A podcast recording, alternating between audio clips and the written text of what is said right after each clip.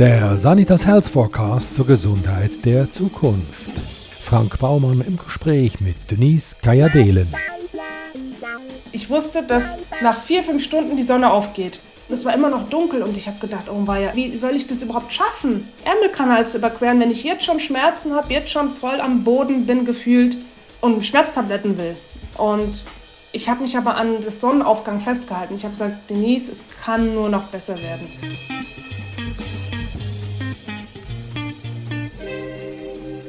Denise Kajadelen ist Wirtschaftspsychologin und Senior Managerin bei Ernest Young mit den Fokusthemen Change Management, Talent Management und die Zukunft der Arbeit. Sie ist zertifizierter Coach, Speakerin und Autorin des Buches Out of Comfort Zone. Im August 2023 durchschwamm sie als Soloschwimmerin in 15 Stunden den Ärmelkanal zwischen England und Frankreich. Die deutsch-türkische Doppelbürgerin lebt am Zürichsee, ist 36 Jahre alt und dreifache Weltmeisterin im Eisschwimmen. Denise, würdest du das, was du weit außerhalb jeder Komfortzone machst, als normal bezeichnen? Also ich bin ja auch Psychologin und ich sehe ja das Ganze eigentlich so als äh, psychologische Selbstexperiment, das Ganze. Ne? Also Ärmelkanal ähm, ist ja schon eine Herausforderung und, und das ganze Schwimmen. Aber ich sehe das nicht nur als, als Schwimmen, sondern das, was es bei mir heißt, ist, ähm, sich zu spüren, seinen Körper, seine Ängste, seine inneren Gefühlswelt zu spüren und darauf einzugehen und das alles als Chance zu sehen sei es ins Eiswasser reinzugehen, Ärmelkanal versuchen zu überqueren. Da stecken ja viele limitierende Gedanken, viele Ängste. Und eigentlich ist das so eine, eine Reise der Selbstverwirklichung, Selbstentwicklung. Und Selbstentwicklung passiert mit erstmal Achtsamkeit, überhaupt bewusst zu werden, wo sind überhaupt meine Stärken, wo sind vielleicht meine Entwicklungsbereiche, wo ich mich weiterentwickeln kann und mein Potenzial entfalten kann. Ich wuchs ja am See auf und schon als kleiner Junge musste ich in den Schwimmclub. Doch die große Überraschung war, dass wir, bevor wir schwimmen durften, erstmal zwei Kilometer Beinschlag üben mussten. Mhm. Und dann mit diesen äh, Styroporteilen zwischen den Beinen zwei Kilometer mhm. Armzug. Ja. Und danach durften wir dann mal schwimmen. Ja, ich meine, für andere ist äh, vielleicht Rennen brutal, ja. Also äh, ich glaube, es, ist, es geht halt darum, was ist deine Komfortzone und was ist außerhalb deiner Komfortzone. Ja? Für mich ist es brutal, wenn ich da die ganzen äh, Snowboarder sehe, die da runter äh, sehr schnell fahren. Oder die Bergsteiger, die dann da äh, Meterhöhen äh, nur mit paar Seilen da oben sind. Also ich denke, dass ähm, so raus der, aus, außerhalb der Komfortzone, es gibt mehrere Elemente die man sich selber nicht vorstellen kann. Jeder hat so seine eigene Welt und Wasser ist mein Element. Ich fühle mich da wie zu Hause wohl. Gleichzeitig, ähm, ja, herausfordere ich mich auch im Wasser. Du, hast das Buch geschrieben, Out of Comfort Zone. Ja. Und du nennst das Wasser deine Komfortzone. Wir fassen es zusammen. Du steigst ins eiskalte Wasser und spaddelst 15 Stunden lang durch den Ärmelkanal. Und das nennst du dann Komfortzone. Nein. Musst du uns irgendwas erklären? Das war überhaupt keine Komfortzone. Das war komplett außerhalb der Komfortzone. Also Ärmelkanal überqueren, das war ja mein Kindestraum. Und äh, ich wollte das immer machen, aber ich hatte mega Angst. Ich hatte mega limitierende Gedanken. Ich habe wenig Zeit, ich friere, ich äh, bin zu dünn. Viele haben das abgebrochen, viele haben es nicht geschafft. Die Erfolgsrate ist 40 Prozent. Wie soll ich denn das schaffen? Ich habe ja einen Fulltime Big Four Consulting-Job, wie soll ich nebenbei Zeit finden, Energie finden, also all die limitierenden Gedanken, das war für mich komplett außerhalb der Komfortzone. Ähm, aber ich wollte es mir selber zeigen, dass, dass das realisierbar ist, wenn man halt diszipliniert genug ist, genug will, wirklich Willpower hat, achtsam mit sich ist, Energiemanagement betreibt, Zeitmanagement. Und man muss einfach wollen. Und ja, vor fünf Jahren hätte ich das nicht geschafft, vor zehn Jahren hätte ich das nicht geschafft. Da hatte ich weitere limitierende Gedanken. Aber jetzt war der richtige Moment, wo ich gesagt habe, ich weiß zwar nicht, wie ich das Ziel erreiche, vor einem Jahr, als ich mich angemeldet habe, mhm. aber ich habe gesagt, ich weiß, ich möchte diesen Weg gehen, was auch immer das kostet. Ich möchte diesen Weg einfach gehen. Moment mal, man muss sich anmelden? Man muss sich natürlich anmelden, vor zwei, drei Jahren sogar. Ähm, also es ist sehr schwierig, einen Slot überhaupt für Ärmelkanal zu kriegen. Es gibt so sechs, acht Boote, die dann äh, in der English Channel Association registriert sind. Ähm, und dann muss man das Boot reservieren, einen Schiedsrichter reservieren. Also Begleitboot. Genau. Und es ist sehr, sehr schwierig, überhaupt einen Slot zu bekommen, also ein Begleitboot zu bekommen. Und äh, da ist man, wenn man Glück hat, ich hatte Glück, durfte, konnte ich ein Jahr voraus buchen. Manche buchen schon zwei, drei Jahre voraus. Und wir reden über sehr viel Geld. Also ein Begleitboot kostet 3500 Pound. Ja, äh, plus das ganze Spaß ist so, kostet so um die 5.000, 6.000 Pound. Mit der Vorbereitung ist man schon bei 10.000, 15.000. Ähm, und viele verstehen das nicht. Die sagen, sag mal, bist du verrückt? Du bezahlst so viel Geld. Ähm, es kostet dich so viel Energie, so viel Zeit. Und es sind sehr viele andere verschiedene Dimensionen, wo man einfach ins Commitment geht. Finanzielles Commitment, körperliches Commitment, äh, psychologisches Commitment, ähm, immer standhaft zu bleiben, innere Schweinehund besiegen, jeden Tag trainieren. Und, aber es ist halt die Reise der Selbstverwirklichung. Ja, der Ärmelkanal ist ja kein Sonntagsspaziergang. Das ist ja, das ist ja der Mount Everest der Schwimmer. es sind insgesamt, ähm, insgesamt sind ja 34 Kilometer, aber durch Ebbe und Flut waren es 57 Kilometer am Ende, die ich geschwommen bin. Und wie bereitet man sich davor? Ähm, erstens sehr, sehr viel Training, sehr viel Schwimmtraining, Kondition, Ausdauertraining, Techniktraining. Mhm. Äh, Bahnen, Bahnen, Bahnen. Bahnen, Bahnen und ja, ich bin halt überall hingeflogen. Ich habe überall geschaut, wo ist es 15 Grad, 16 Grad, 17 Grad, wo kann ich Langstreckenschwimmen machen. Ich bin nach Menorca geflogen, Cold Water Camp. Ich musste sechs Stunden bei 15 Grad schwimmen, damit ich beweisen kann, dass ich qualifiziert bin. Und in Menorca Tag 1 eine Stunde trainiert, Tag 2 zwei Stunden, Tag 3 vier Stunden, Tag 5 sechs Stunden probiert, nach dreieinhalb Stunden hatte ich äh, Hypothermie-Anfang. Hypothermie ist ein, ein, ein Abfall ja. der mittleren Körpertemperatur unter 36 Grad, ja? Ja, genau. Musste ich aufgeben, musste ich stoppen. Das, beziehungsweise ich habe nicht aufgegeben, die haben mich rausgezogen. Und das hat mich natürlich demotiviert und so. Einen Tag musste ich mich äh, pausieren. Und am siebten Tag, der letzte Tag, was für ein Druck. Ich habe Urlaub genommen, muss wieder zum Kundenprojekt. Ich muss die sechs Stunden schwimmen, ich ne, zeitgetrieben, effizient ich muss jetzt das schaffen. Und naja, am letzten Tag habe ich es geschafft, sechs Stunden zu schwimmen. Bei 14,8 Grad. Ähm, sprich, viel Ausdauertraining, viel im Pool, viel im See, viel im Meer. Immer wieder schauen, wo sind 15, 16, 17 Grad Gewässer. In die Türkei geflogen im, im Winter. In der Türkei äh, zehn Tage äh, Swimming Camp gemacht. Ja, meine ganzen Urlaubstage gingen da rein. Plus nur Training reicht nicht aus. Mental muss man auch bereit sein. Ich habe viel Atemübungen gemacht, viel Meditationsübungen, viel Visualisierungsübungen. Visualisieren, wie man das Ziel erreicht, wie man am Ende das Ziel erreicht und sich freut. Plus zunehmen. Ich musste im wahrsten Sinne des Wortes äh, Fett aufbauen. Meistens hat man ja das Ziel Muskel aufbauen als Athlet. Und auf einmal musste ich Fett aufbauen, damit ich äh, stundenlang in diesem Gewässer überhaupt also, durchhalten Also quasi kann. Isolationsschicht. Genau. Wozu? Ja. Schwimmst du denn ohne Anzug? Ja, genau. Mein Körper war mein natürlicher Neoprenanzug. Ich habe acht Kilo Fett aufgebaut, sozusagen, gezielt gegessen. Ist das denn eine Vorschrift, dass man ohne Neopren, also nur im Badeanzug, schwimmen muss? Es ist eine Vorschrift. Es gibt äh, ganz klare Richtlinien. Eine Badekappe, nicht zwei weil äh, man verliert am meisten die Kälte am Kopfbereich und Ohrbereich. Und ähm, du darfst nur eine Badekappe, nur ein, eine Brille und nur einen Badeanzug. Und das war's. Und natürlich darf man ein bisschen Vaseline am Anfang ähm, haben, bisschen Fett fürs Außenkörper, aber das war's. Und äh, das hilft meistens sowieso nicht. Das ist äh, ja ein bisschen Isolation, aber es ähm, hilft jetzt nicht, sich aufzuwärmen am Ende. Du, du, die Läufer, die reden ja von einem Runners High. Ja. Gibt es denn sowas auch bei den Wasserratten, also ein, ein Swimmers High? Absolut. Vor allem, äh, das habe ich noch nie so stark erlebt beim Eisschwimmen.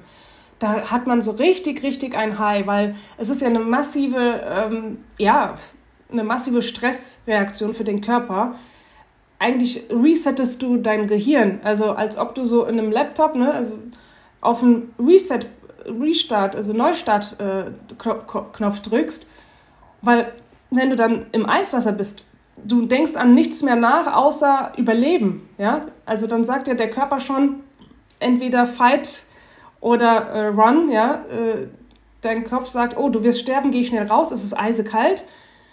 Und dann aber ins Wasser zu gehen, sich selber zu regulieren, tief ein- und ausatmen.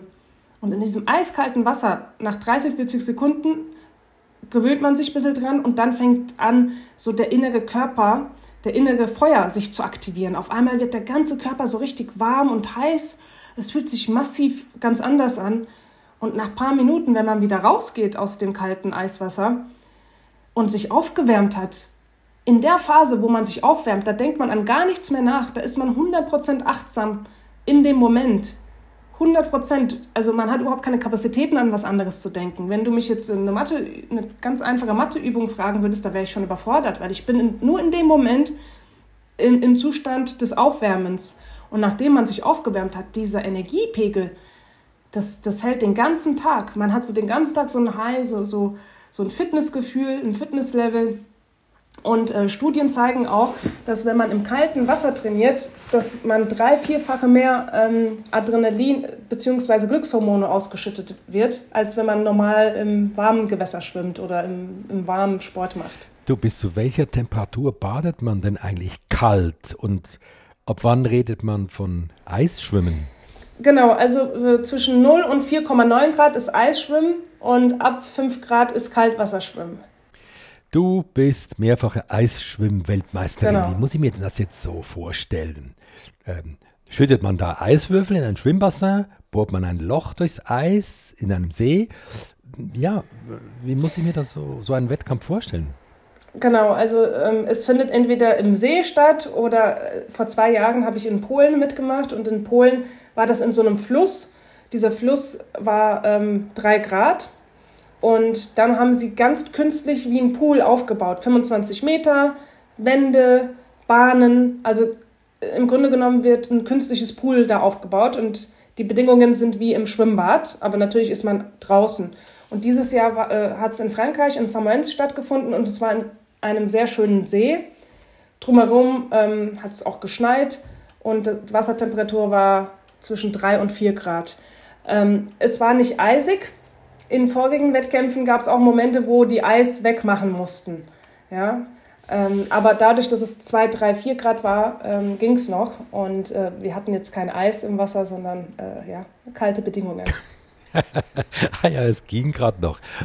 Sag mal, bevor du ins Wasser steigst, was ja. machst du da? Gibt es irgendein Ritual oder gehst du einfach hin und sagst, hallo, ich bin ja. die Denise, ich bin ready? Ich bin ready und äh, tief ein- und ausatmen konzentrieren, ähm, sich auf das Schmerz bereit machen. Weil man, also ich rede es nicht schön, Eiswasser ist immer Eiswasser, es wird nie warm. Kaltwasser ist Kaltwasser, es wird nie warm. Das heißt, ähm, da spielt die Resilienz eine sehr große Rolle, sich mental darauf einzustellen. Das heißt, bevor ich ins Wasser gehe, stelle ich mich mental schon darauf ein. Es wird schmerzhaft, es wird kalt und ich merke dann, wie mein Stresspegel steigt und um meinen Stresspegel runterzusenken, fange ich dann schon an, ein- und auszuatmen. Und ähm, im Wettkampf mache ich dann noch Aufwärmübungen. Wenn ich normal im See gehe, mache ich jetzt nicht extra noch Aufwärmübungen, sondern fokussiere mich auf meinen Atem und äh, gehe dann Schritt für Schritt langsam rein. Und dann? Und dann äh, Schritt für Schritt. Gibt es irgendwie einen, einen Startschuss? Ja, es, es gibt einen Startschuss. Also erstmal geht man rein, es gibt so Treppen nicht so wie im normalen Wettkampf äh, wird direkt gesprungen ins Wasser, sondern es ist ja gefährlich in der Kälte. Deswegen, äh, man hat so eine kleine Treppe. Ein Fuß und ein ähm, Arm ist an der Treppe und der Rest ist dann im Wasser. Also ist man so äh, in der Startposition und wartet und dann gibt es einen Startschuss. Und diese Momente sind natürlich sehr herausfordernd. Du gehst rein, du spürst so richtig die Kälte am Fuß und dann an der Hüfte, am Bauch und denkst, oh Gott. Und das ist immer die erste Reaktion. Also du, du kannst erstmal nicht atmen, weil es so kalt ist. Es ist halt atemstoppend in dem Moment. Ne? Und dann versucht man wieder ruhig zu werden und gleichzeitig weiß man, ja, die Ruhe, man versucht ruhig zu werden, aber in ein paar Sekunden geht es volle Kanne los. Und auch die Balance dann, wenn es volle Kanne losgeht, nicht volle Kanne Gas zu geben, weil man braucht ja noch die innere Wärme. Sprich, nicht zu viel Gas geben, aber auch nicht zu langsam sein, damit man dieses Rennen gewinnt. Und ja, dann äh, wird Startschuss gegeben, dann fängt man an zu schwimmen und denkt äh, in den ersten zwei, drei Atemzügen, oh Gott, es ist eisekalt, was mache ich hier? Und dann hat man so viel Adrenalin, dass man weitermacht und sieht links und rechts die anderen Schwimmer und dann geht es so volle Kanne los. Ähm, in der ersten Wende, man darf auch nicht normal wie im normalen Schwimmbad wenden, sondern der Kopf muss immer draußen bleiben, der darf nie runter. Mit den Händen, mit zwei Händen hält man die Wand und dann dreht man sich. Also keine Flipwände, sondern eigentlich wie beim Brustschwimmen. Genau, wie beim Brustschwimmen. Und bei meinem ersten Wettkampf in Polen, da bin ich 500 Meter geschwommen, 8 Minuten 20 Sekunden. Die letzte Runde, ich konnte nicht mehr meine Hände spüren. Also sprich, ich konnte nicht mehr spüren, ob ich die Wand wirklich anfasse, weil sonst bin ich disqualifiziert. Wenn ich nicht mit zwei Händen die Wand richtig anfasse, dann bin ich disqualifiziert. Und ich hatte so einen Stress und habe gedacht, oh Gott, fasse ich jetzt die Wand an oder nicht? Ich kann es ja nicht mehr spüren. Und ähm, dann musste ich echt mit meinem Kopf, mit meinen Augen, meine Hände anschauen und sagen, oh, habe ich jetzt die Wand angefasst? Ja, sieht so aus. Okay, müsste klappen. Und dann habe ich mich gedreht. Sprich, meine Gedankengänge wurden langsamer, ich konnte meine Hände nicht mehr spüren. Und dann bin ich wieder zurückgeschwommen mit der Hoffnung, dass ich nicht disqualifiziert bin, weil ich gar nicht wusste, ob ich überhaupt die Regeln mehr folgen kann. Und am Ende, ähm, ja, bin ich raus. Die erste Reaktion, die ich immer habe, ist, ich möchte immer meine Badekappe rausziehen. Und meine Hände waren so eingefroren, ich konnte meine Badekappe noch nicht mal rausnehmen. Dreimal versucht, dann aufgegeben, gesagt, okay, dann gehe ich halt mit der Badekappe raus. Und ähm, dieses Taubheitsgefühl, Zumindest an den Fingern. Das hat drei Tage gedauert. Ich hatte drei Tage taube Finger. Und dann habe ich in einem Frühstück mit anderen Schwimmern gesprochen und gesagt, oh, ist das normal, dieses Taubheitsgefühl?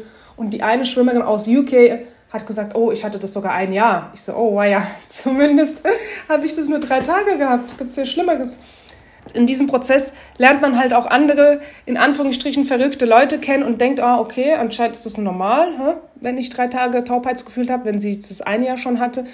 Dann habe ich mit dem Arzt darüber gesprochen. Er hat gesagt, ja, bei ihm ging es zehn Monate. Ähm, also das ist dann auch eine ganz andere Welt, ja, wo man auch diese, wo die sich die Normen verschieben, wo man sagt, okay, dann ist es ja auch alles entspannt. Ich hatte drei Tage taube Finger. Ähm, aber im Endeffekt in diesem Wettkampf 500 Meter Kraul, ich habe nie erwartet, irgendwelche Medaillen zu gewinnen, ehrlich gesagt. Ich wollte einfach nur überleben. Ich war neugierig. Ich wollte meine Grenzen austesten. Und dann komme ich raus am Abend, Siegerehrung, und ich erfahre, dass ich Weltmeisterin geworden bin.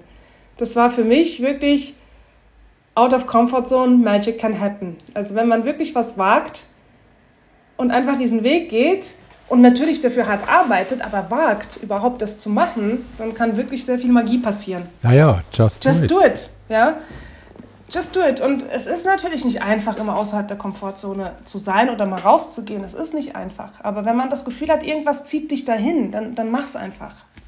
Na gut, bei, bei diesen 500 Metern, da ist ja dann auch irgendwann mal ein Ende mhm. abzusehen. Mhm. Aber ähm, im Ärmelkanal, da warst du ja 15 Stunden lang am ja. Kraulen. 15 ja. Stunden, in denen verdammt nochmal nichts passiert. Ja, vor allem, was passiert, ist halt nur Schmerz. Du spürst die Kälte, äh, du fängst im Dunkeln an. Also ich habe nachts um halb eins angefangen. Mein Support-Team war da.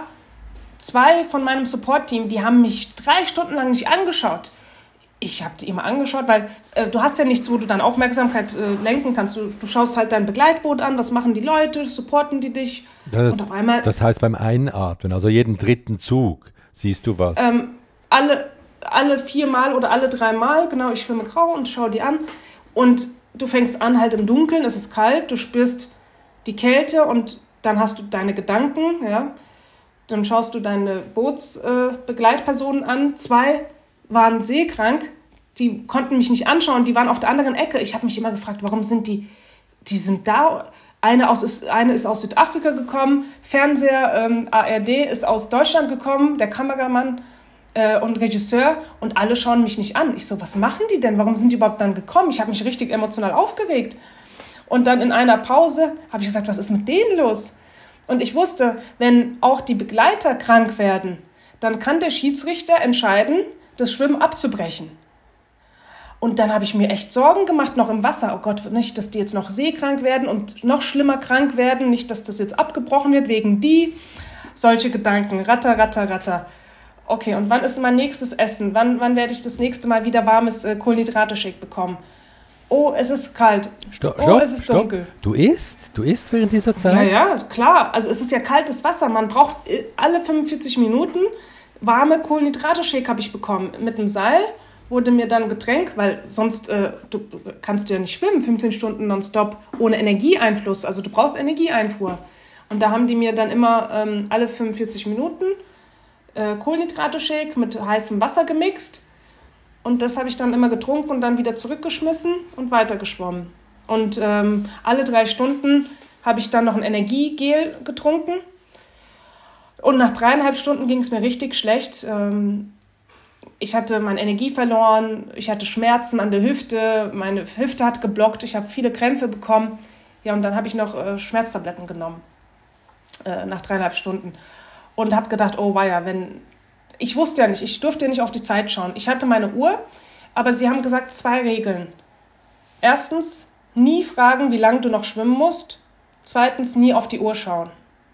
Weil das sind wieder Mindgames. Wenn du auf die Uhr schaust, dann schaust du ständig auf die Uhr.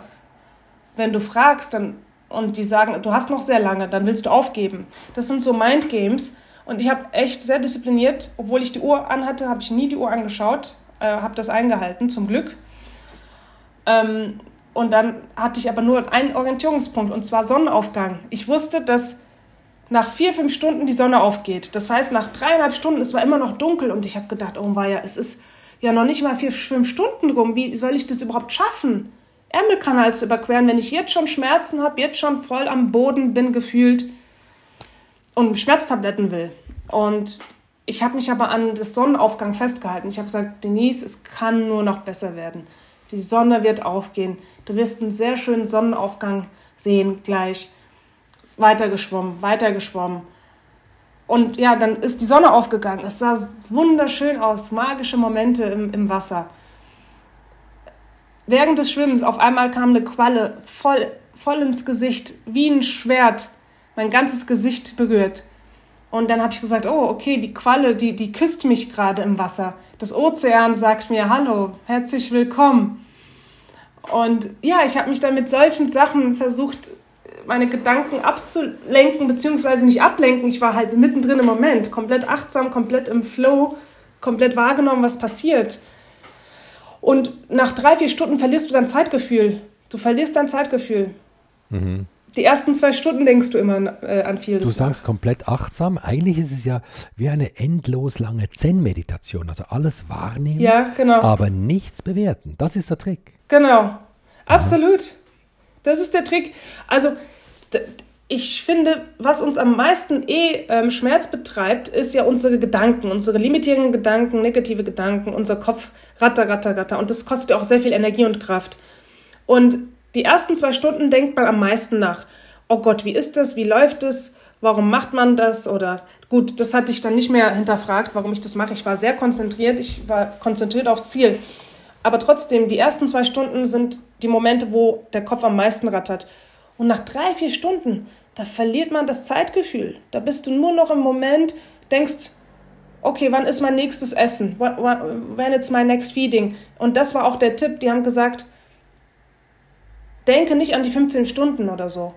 Denke immer, alle 45 Minuten wirst du Essen bekommen, du wirst so ein Goodie bekommen. Denk immer an das.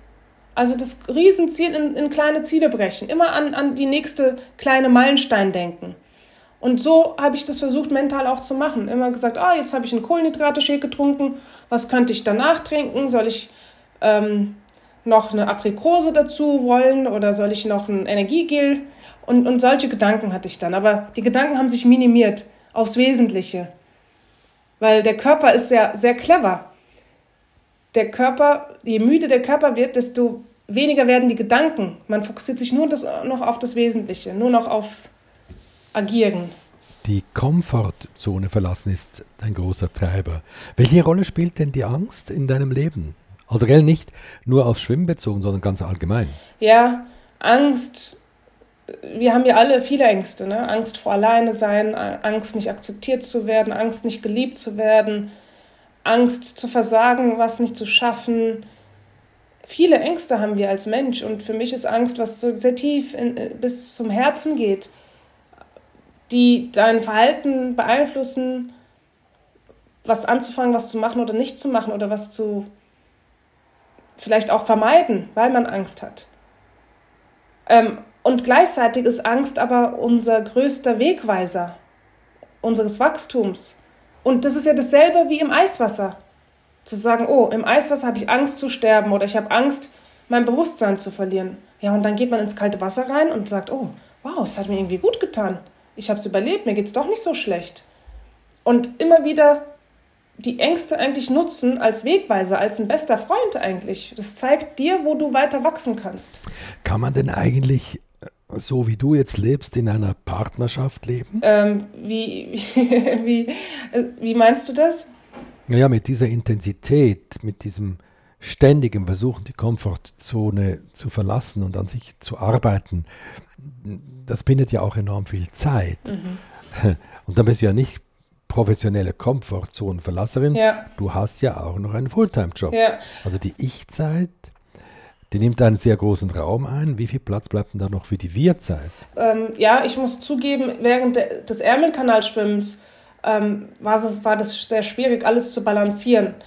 Ähm, aber es ist auch alles eine Balance. Also man kann nicht immer außerhalb der Komfortzone leben oder immer performen. Man braucht auch Regeneration, Regenerationszeiten, in der man in der Komfortzone ist, in denen man mit Leuten, Menschen zusammen ist, die man wertschätzt und dieses Wir-Zeit auch hat. Ähm, wenn man das nicht hat, dann wird man auch nicht ernährt oder kriegt nicht wieder diese Reserven gefüllt, um wieder außerhalb der Komfortzone zu gehen. Das heißt, ja, es ist sehr viel Zeit, aber wenn man das ähm, strategisch und, und, gut managt, ist es eigentlich, es geht mehr um Energiemanagement, weniger um Zeitmanagement. Ähm, man denkt immer, ach, ich habe keine Zeit, ich, aber es, es geht um Prioritäten. Welche Prioritäten setzt man?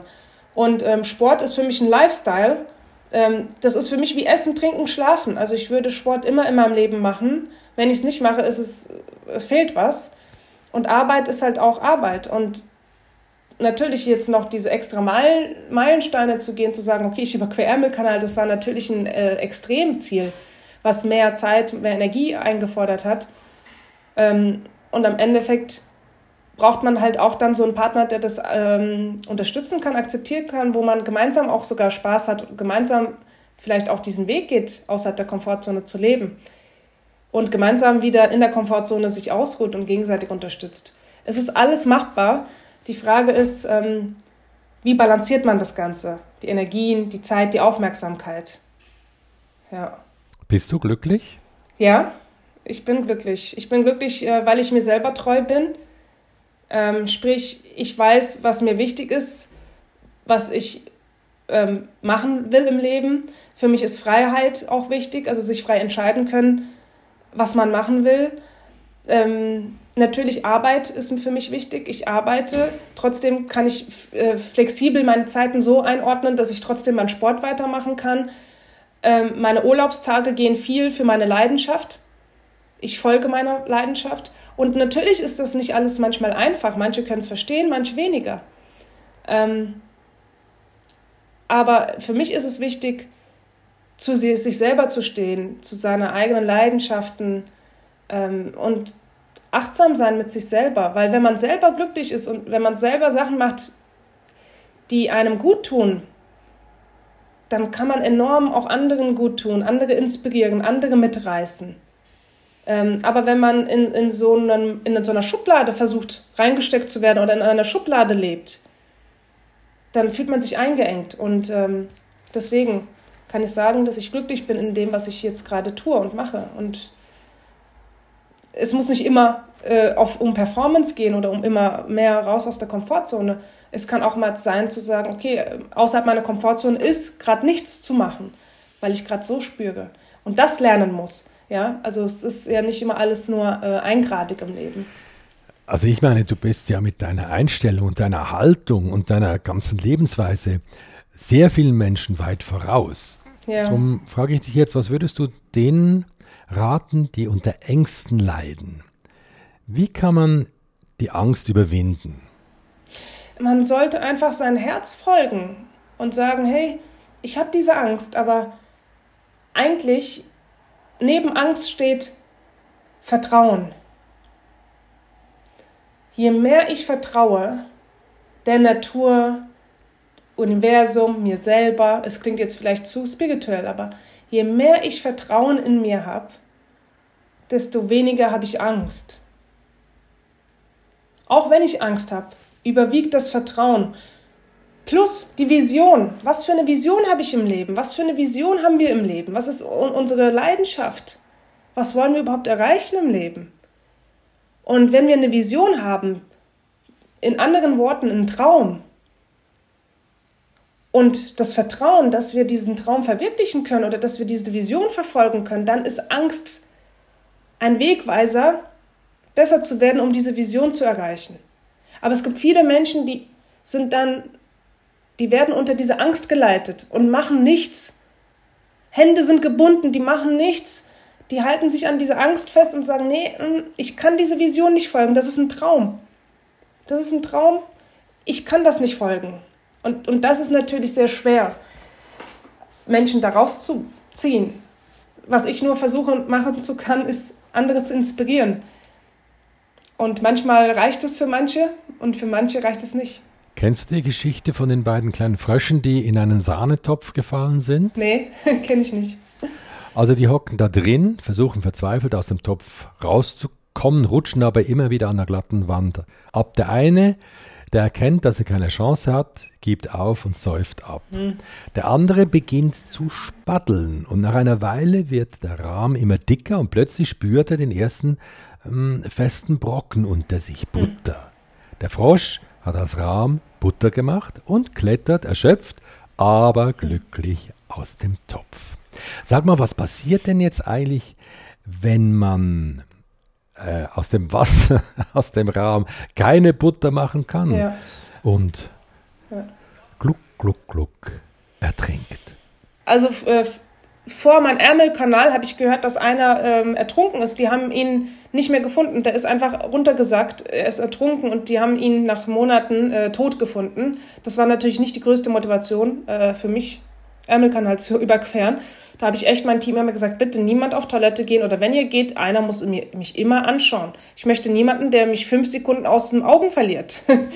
ähm, es gab so ein Risiko, weiß man nicht, weil ähm, wenn man ertrinkt, ist es natürlich sehr schwer, äh, die Person zu finden. Man sagt ja runter. Auch im Salzwasser sogar, wenn man halt ein gewisses Niveau an Wasser geschluckt hat, geht man unter. Und, und dann ist man nicht mehr da. Und, und dann? Also es ist äh, das Risiko da, zu sterben. Das Risiko ist da. Und dann?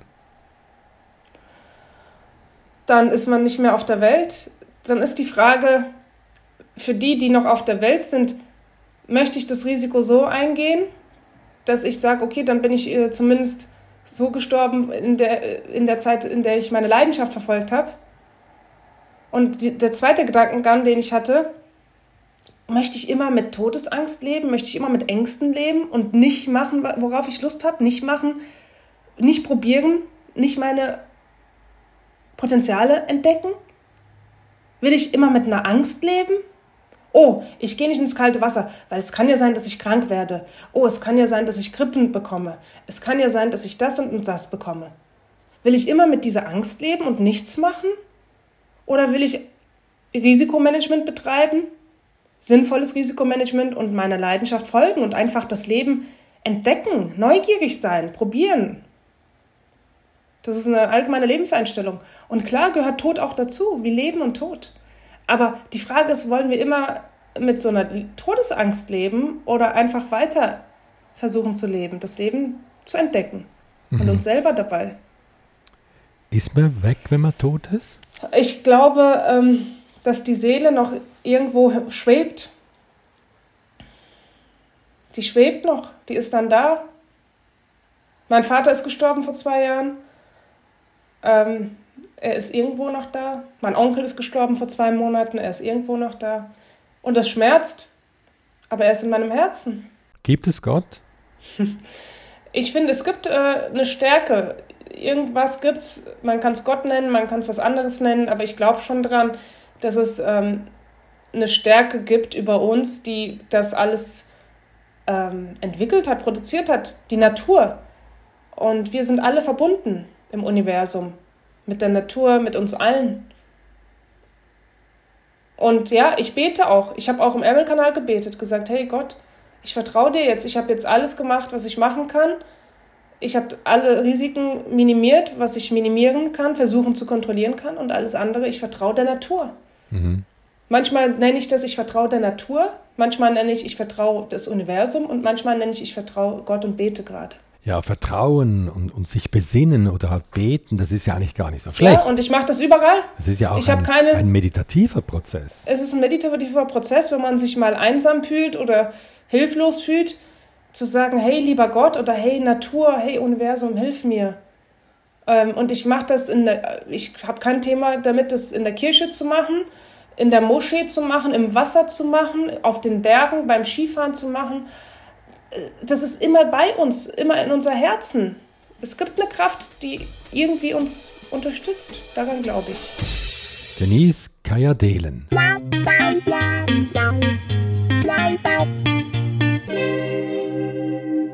Wenn Sie mögen, was Sie hörten, abonnieren Sie uns und bewerten Sie uns. Und empfehlen Sie uns fleißig weiter. Ja, und den Bestseller Sanitas Health Forecast, den gibt's überall dort, wo es gute Bücher gibt.